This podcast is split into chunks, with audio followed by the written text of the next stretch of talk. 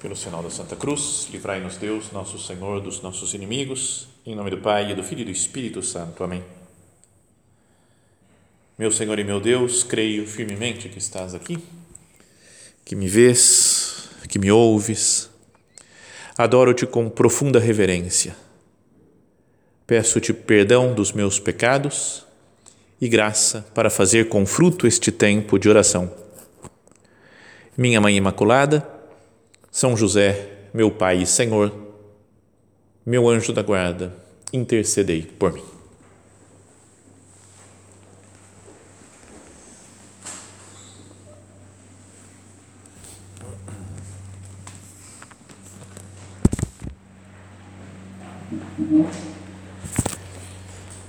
Não sei se vocês conhecem, se já leram, talvez na, na Bíblia, né, se já escutaram em alguma das leituras nas missas, a história do Absalão, que era um dos filhos do rei Davi. Na época, a coisa de, de manter-se, de ser fiel a uma só mulher, era uma coisa bem confusa, né? teria que explicar com calma. Mas o Davi teve várias mulheres. O que foi o seu sucessor foi o rei Salomão, né? da Betsabé, que ele teve. E teve um outro filho com outra mulher que se chamava Absalão. E esse Absalão chegou um momento da vida dele que ele quis se sentir como que o filho mais importante do Davi e falou: Eu vou reinar no lugar do meu pai Davi. Mas também não, não, não, não aceitou esperar para ver o pai morrer e depois ver se ele reinava em vez de reinar o Salomão. Então o que ele fez foi eles moravam em Jerusalém, estava já estabelecido o reino né, de Davi em Jerusalém. Ele foi, pediu autorização para o pai para ir até Hebron, outra cidade onde Davi tinha reinado antes. E lá ele chegou e começou a falar com um, com outro, com outro. E se eu fosse o novo rei? Né? E foi fazendo um exército, né, muita gente importante, gente boa do lado dele, que queriam já, achavam que ele ia ser melhor que o rei Davi. Então ele fez o propósito de invadir Jerusalém e matar o pai dele. Então, olha só, o cara não era muito flor que se cheirasse. Ele queria, para tomar o poder, falou: Vou matar meu pai, o rei Davi, e vou ficar com uma cidade de Jerusalém. Então, essa notícia de que ele estava se proclamando rei lá em Hebron e que vinha para invadir Jerusalém chegou até os ouvidos do rei Davi. E o Davi que tinha, acho que um exército mais poderoso, tinha mais moral, muito mais moral, muito mais conhecido que o seu filho Absalão, poderia ter falado: vamos lá, nós vamos invadir Hebron e vamos destruir o Absalão. Mas ele falou: é meu filho, eu, eu amo meu filho, eu não vou fazer isso com ele. E o que resolveu fazer foi fugir de Jerusalém para não ser morto pelo seu filho. E com ele toda a cidade, muita gente que o acompanhava. Então fala assim no livro dos reis e ou de Samuel, não sei, não anotei aqui. Acho que é do livro dos reis já. Ou segundo Samuel, tudo bem. E fala assim: "E todos choravam em alta voz, enquanto todo o povo passava. O rei atravessou a torrente do Cedron e todo o povo tomou o caminho do deserto. Então saíram, né? você até olha, vê onde que é, se olhar no mapa, você vê onde está a torrente do Cedron, e eles passaram, atravessaram o rei Davi com todo o povo e foram subindo no Monte das Oliveiras, que é o lugar onde lá no, embaixo Jesus chorou, lá no Getsemane, né, lá no alto, é o lugar que teoricamente foi a, a ascensão do Senhor aos céus, mas mil anos antes estava lá o rei Davi nesse monte, fugindo de Israel. Veio também Sadoc, que era o sacerdote de, do, do, da época do reino, e com ele todos os levitas carregando a arca da aliança de Deus. A arca da aliança que ficava lá no tabernáculo foi sendo levada, porque falou, vai, eles vão invadir tudo, vamos levar embora e salvar aqui a arca da aliança. Depuseram a arca de Deus e Abiatar ofereceu sacrifícios até que o povo terminasse de sair da cidade. Então ficou lá, lá fora né, do, da cidade, já o pessoal oferecendo sacrifícios para Deus diante da arca e o povo todo saindo, saindo. Disse então o rei, o Davi, né, a Sadoc, reconduze a arca de Deus à cidade. Pode voltar. Se eu achar graça aos olhos do Senhor, ele me reconduzirá e me deixará ver de novo a sua arca e o lugar da sua habitação. Se, porém, Deus me disser: Tu não me agradas, então ponho-me nas suas mãos, que me faça o que parecer bem aos seus olhos. Cara, essa é uma oração muito difícil de fazer. Né?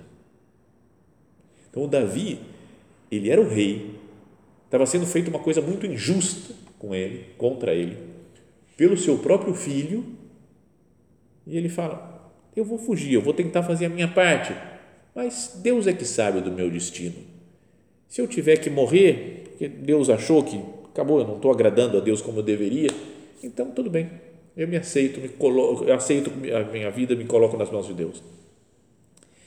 Mas se Ele quiser, se Ele fizer essa graça para mim, então eu vou voltar um dia e vou, vou contemplar de novo a Arca da Aliança.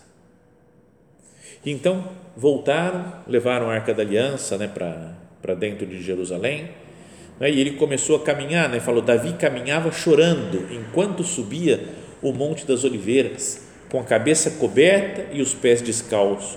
E todo o povo o acompanhava e subia também chorando com a cabeça coberta. Então imagina aquela tristeza, né? todo mundo indo embora, vai ser invadida a cidade de Jerusalém.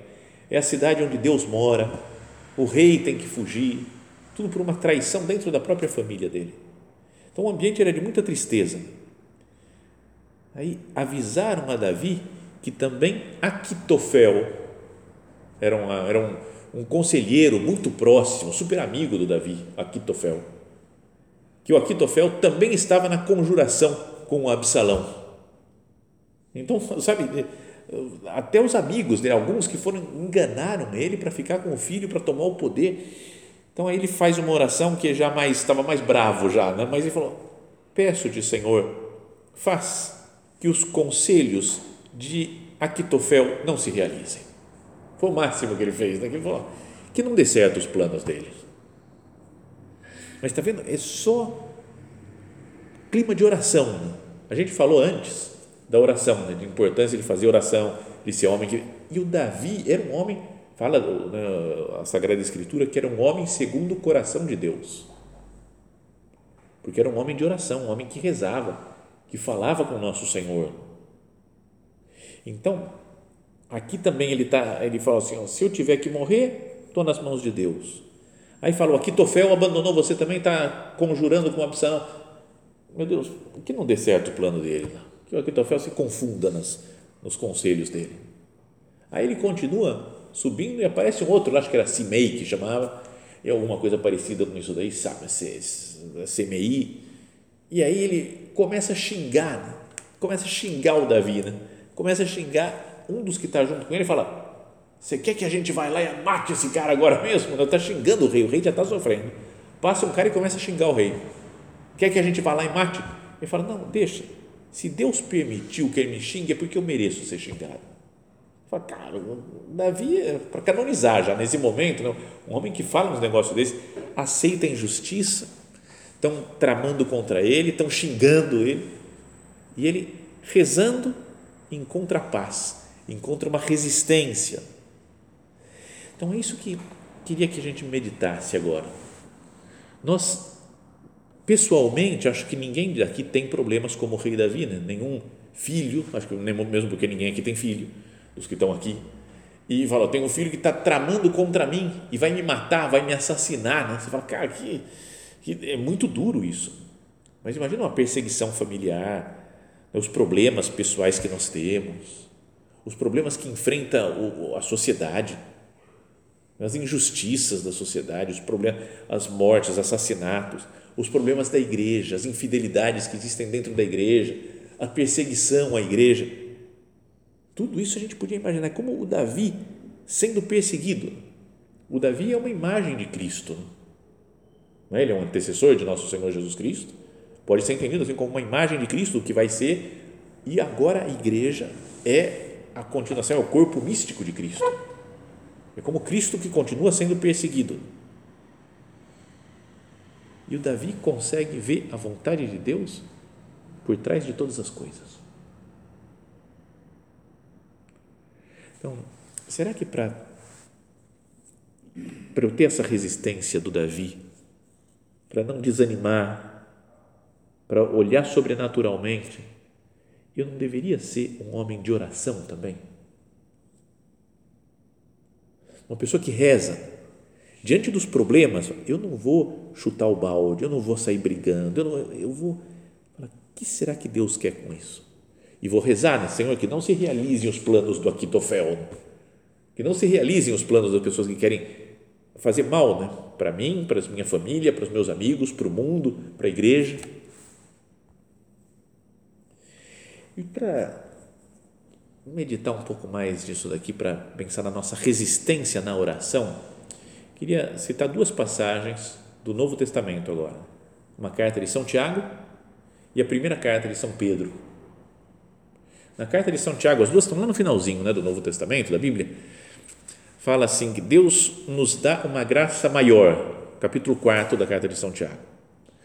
Por isso a Escritura diz: Deus resiste aos soberbos, mas concede a sua graça aos humildes. E então fala São Tiago: submetei-vos, pois, a Deus. Aceita a vontade de Deus, entra no plano de Deus, mas resisti ao diabo e ele fugirá de vós. Resisti ao diabo, ele fugirá de vós. E depois fala: aproximai-vos de Deus e ele se aproximará de vós. Que nós falávamos antes, né, da, do que Deus tem sede, de que nós tenhamos sede dele. Os dois se aproximam com a sede e falam: aproximai-vos de Deus e ele se aproximará de vós. Limpai as mãos, ó pecadores, e purificai os corações, homens ambíguos. Então, esse é, esse é o conselho de São Tiago. Nas, nas dificuldades, submetei-vos a Deus, resisti ao diabo, aproximai-vos de Deus. E a carta de São Pedro fala: lançai sobre ele toda a vossa preocupação, pois ele é quem cuida de vós. Sede sóbrios e vigilantes, o vosso adversário, o diabo, anda em derredor como um leão que ruge procurando a quem devorar. Eu imagino mais ou menos essa essa frase daqui ligando com a cena do Absalão. O Absalão é como que o demônio que quer destruir, quer tirar o rei Davi da cidade de Jerusalém. O demônio quer tirar, né? quer, quer destruir a igreja, quer destruir a nossa vida espiritual, pessoal, quer tirar a nossa intimidade com Cristo, quer tirar Cristo de dentro da nossa alma. Então, São Pedro fala: resisti-lhe firmes na fé, certos de que iguais sofrimentos atingem também vossos irmãos pelo mundo afora. A gente não está sozinho sofrendo. Outras pessoas da igreja, do mundo, estão sofrendo. Depois de ter sofrido um pouco, o Deus de toda graça, que vos chamou para a sua glória eterna no Cristo Jesus, vos restabelecerá e vos tornará firmes, fortes e seguros. A Ele pertence o poder pelos séculos dos séculos. Amém. Então, são bonitos esses textos. Né? Um é a primeira carta de São, São Tiago, capítulo 4. Essa é a primeira carta de São Pedro, capítulo 5. Duas ideias para nós aqui para resistir como, São, como Davi resistiu ao, aos ataques de Absalão. As duas ideias que eu queria destacar são: São Tiago fala, aproximai-vos de Deus. E São Pedro fala, resistir-lhe firmes na fé. Se nós nos aproximamos de Deus e se nós somos firmes na fé, apesar dos pesares, das dificuldades, então a gente vai vencer também. Porque depois acontece, né? O Davi se salvou, teve uma batalha, lutaram contra o Absalão e o Absalão morreu. E o Davi chorou muito pela morte do Absalão. Ele estava, que coisa, né? Estava sendo perseguido pelo seu filho, mataram o filho e ele ficou acabado. Ficou chorando muito tempo pela morte do seu filho. Mas venceu, né? É como Cristo que vence né, o demônio. Mas Cristo não vai chorar assim pela morte do demônio, não. não mas no caso lá não é uma, uma imagem só né, do, do que acontece na realidade. Bom, aproximar-se de Deus. Eu penso nisso né, nos momentos de dificuldade. Quando tem um problema, do tipo que for, eu falo, meu Deus, eu, eu quero melhorar minha vida espiritual. Eu quero confiar mais na Sua força, meu Deus. Eu não vou me desistir, não vou me desesperar não vou ficar despreocupado com o futuro. Vou me aproximar de Deus. Tudo posso naquele que me fortalece. Se eu me aproximo dessa força que é Cristo, então tudo posso. Consigo enfrentar né, qualquer rolo, qualquer dificuldade que me apareça na vida. Sabem que o, o nosso padre, né, São José Maria, ele tava, tinha fundado o Opus Dei, né? Deus tinha mostrado para ele já em 1928, e depois de vários anos né, lá na Espanha, teve guerra civil que ele teve que enfrentar, depois começou a Segunda Guerra Mundial, mas aí aos poucos, quando começou a ter mais gente no Opus Dei, ele foi fazendo a expansão da obra, né? mandou uns para Portugal, outros para França, outros para, né? foram para Itália e começou a expandir para outras cidades, outros países o Opus Dei. Mandou alguns para a Inglaterra também. E aí uns anos depois, já em 58, ele foi visitar seus filhos que estavam lá morando na Inglaterra e aí ele chegou e começou a andar pelas ruas de Londres. E falou: Isso daqui é muito poderoso. Sabe, via gente, instituições antiquíssimas, gente poderosa, gente rica. Né? Deu uma fraqueza, né? Falou: Quem sou eu? O que, que eu posso fazer? Um padre espanhol que chega aqui e fala que vou transformar o mundo e vou pregar o evangelho. Ele se sentiu muito fraco e falou que ficou quase triste na rua porque ele falou: não, não consigo fazer nada aqui.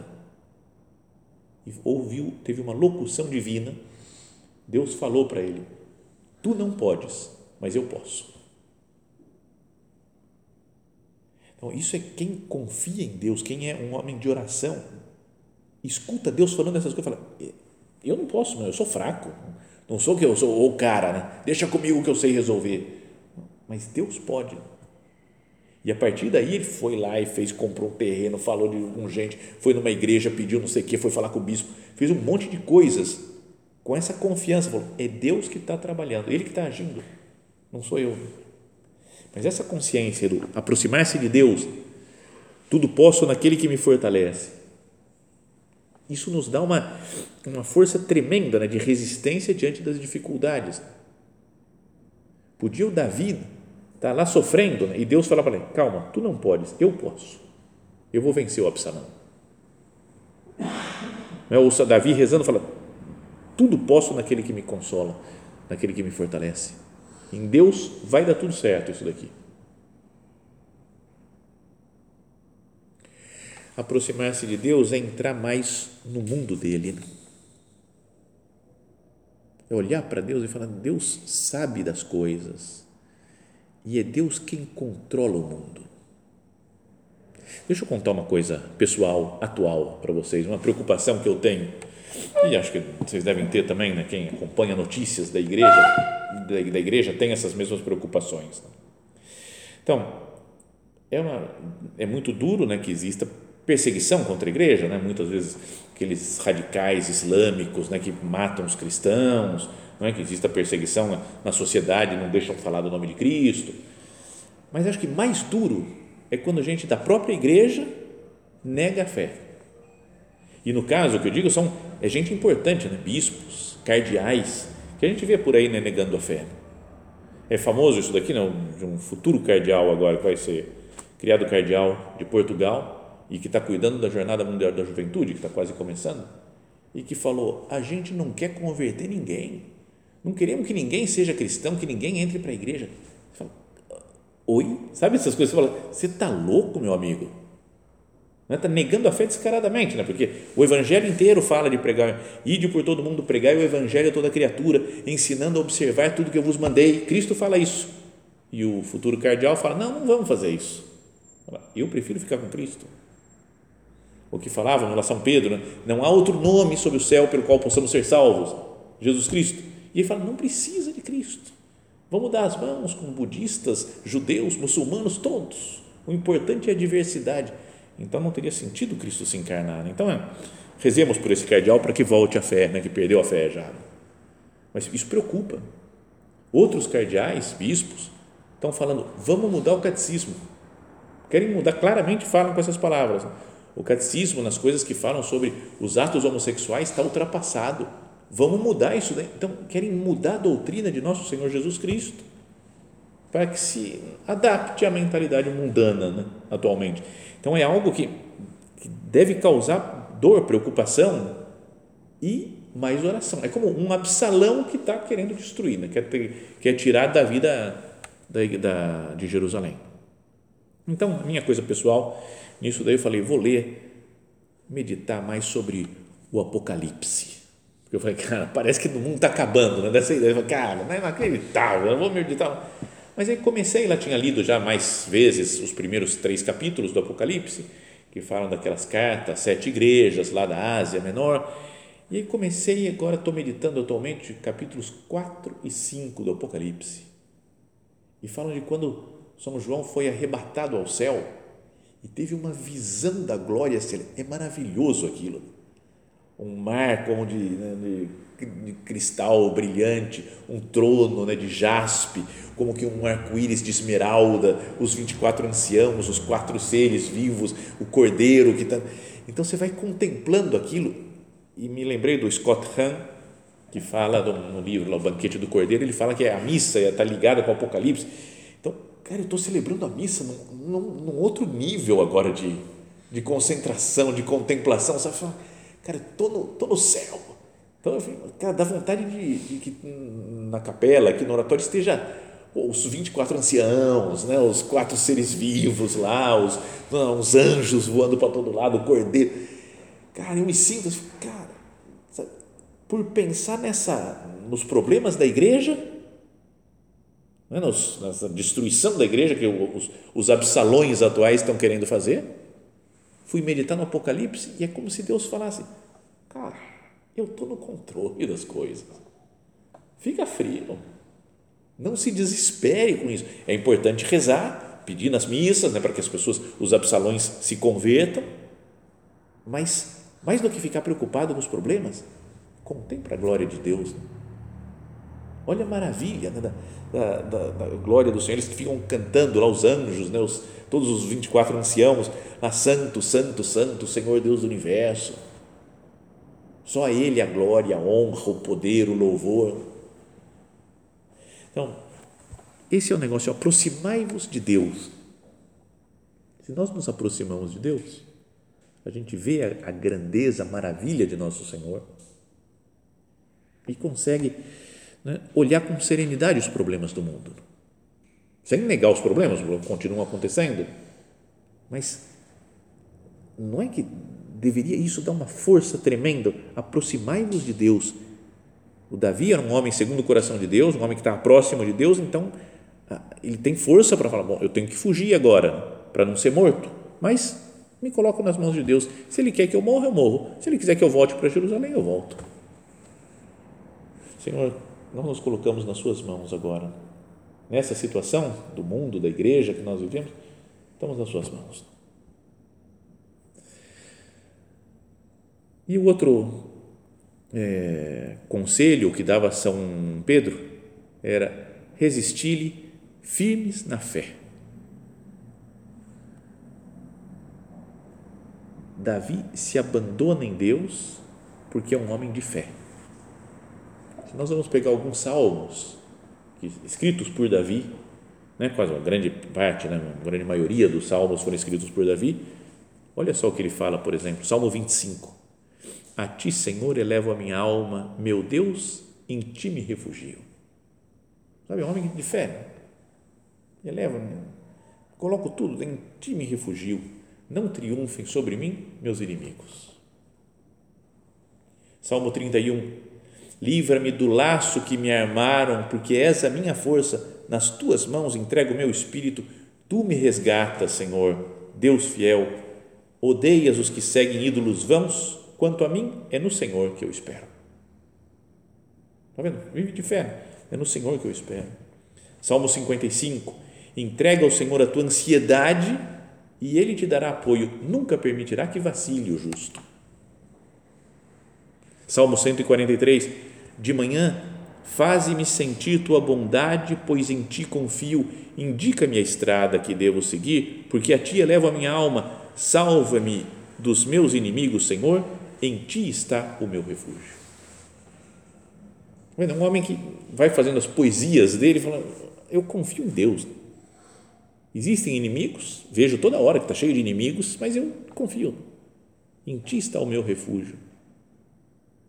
Tu me resgatas, Senhor, Deus fiel. Entrega ao Senhor a tua ansiedade e Ele te dará apoio.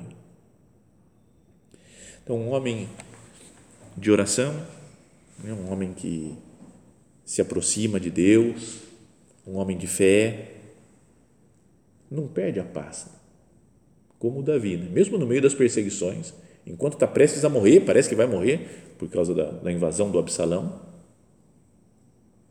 continua com fé em Deus.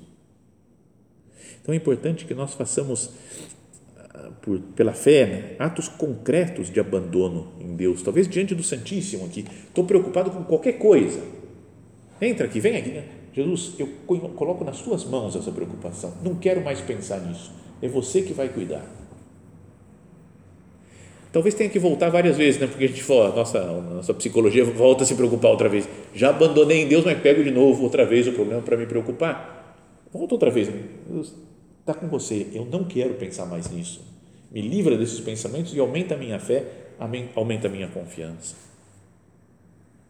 Se nós vamos fazendo isso com frequência, nós vamos sendo cada vez mais pessoas de oração, homens de oração. E que e sendo assim, gente que vai vendo as coisas com os olhos de Deus. São José Maria pedia isso daí também, que eu veja com os teus olhos, Cristo meu, Jesus da minha alma, que eu veja com os teus olhos. Vou ver a situação do mundo, que existe mesmo uma força do mal, uma força maligna que, que quer, que está investindo continuamente contra Deus, contra a sua igreja, esses dias assistiu Nefarious. Vocês já viram? Já não sei se assistiram. É um filme recente aí. Parece que o padre Paulo Ricardo faz propaganda do filme. Então foi assistir. Cara, de arrepiar. De arrepiar. Não tem. É um cena. É um filme de, de possessão demoníaca, mas que não é como os outros Emily Rose ou O Exorcista, que tem coisas chamativas. É quase só diálogo de um homem possuído pelo demônio então é o demônio falando com um homem que se diz ateu, que fala, não acredito em nada. Mas é muito forte, muito firme e, e fala claramente, né? fala como que o demônio fala, nós temos um plano para destruir a igreja, para destruir Deus. Deus é o nosso inimigo. Me fez lembrar, assistindo o filme, daquela do capítulo 6 da carta de São Paulo aos Efésios, que é de arrepiar isso enfim, fala São Paulo, fortalecei-vos no Senhor no poder da sua força, revesti-vos da, da armadura de Deus para que possais resistir às ciladas do diabo.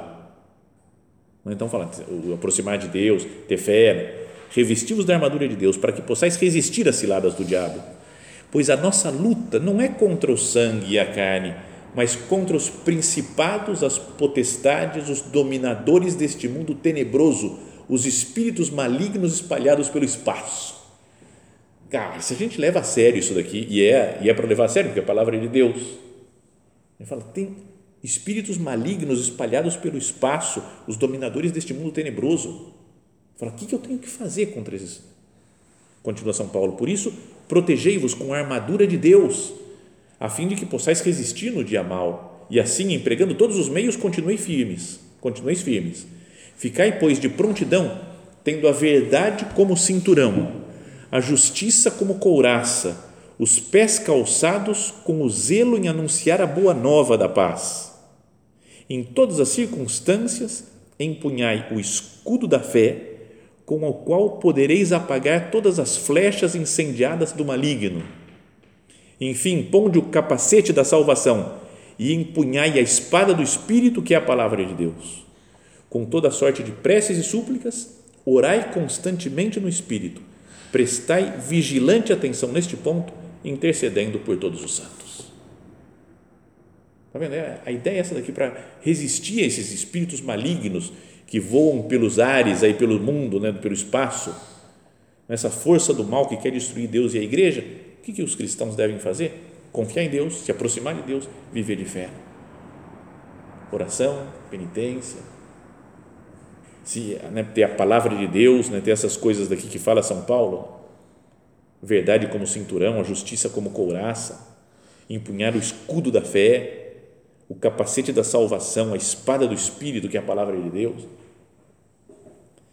Uma vez vi um, um adesivo num carro, de uma, muitos anos já, de uma igreja, assim, alguém, algum cristão que colocou assim, falava: se ficar o bicho pega, se orar o bicho foge, se jejuar o bicho explode. Eu falei, cara, que coisa mais doida, assim, mas, mas, é, mas é real, né? O bicho está aí, se eu ficar parado, se eu ficar de o bicho pega. O demônio vem sim, mas, mas se eu orar, se eu jejuar, se eu fizer penitência, se fizer né, procurar viver a santidade, então a gente consegue vencer essas, o espírito maligno que anda pelos ares. Bom, que nós tenhamos essa firmeza do rei Davi contra os absalões que estão por aí, né? contra os demônios que estão influenciando para que se destrua a igreja, a verdade do Evangelho. E temos aqui, ainda São Paulo não fala, mas a nossa ajuda de Santa Maria, nossa mãe, mãe de Deus, mãe nossa, que cuida da sua igreja, que nós recorramos a ela, né? porque o, o coração imaculado de Maria triunfará. No final, ela fala em Fátima: no final, meu coração imaculado triunfará. Coloquemos-nos nas mãos de Nossa Senhora para vencermos essa luta pela glória de Deus.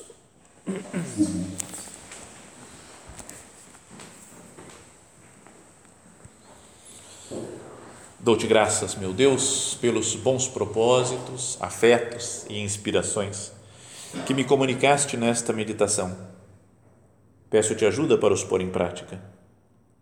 Minha Mãe Imaculada, São José, meu Pai e Senhor, meu anjo da guarda, intercedei por mim.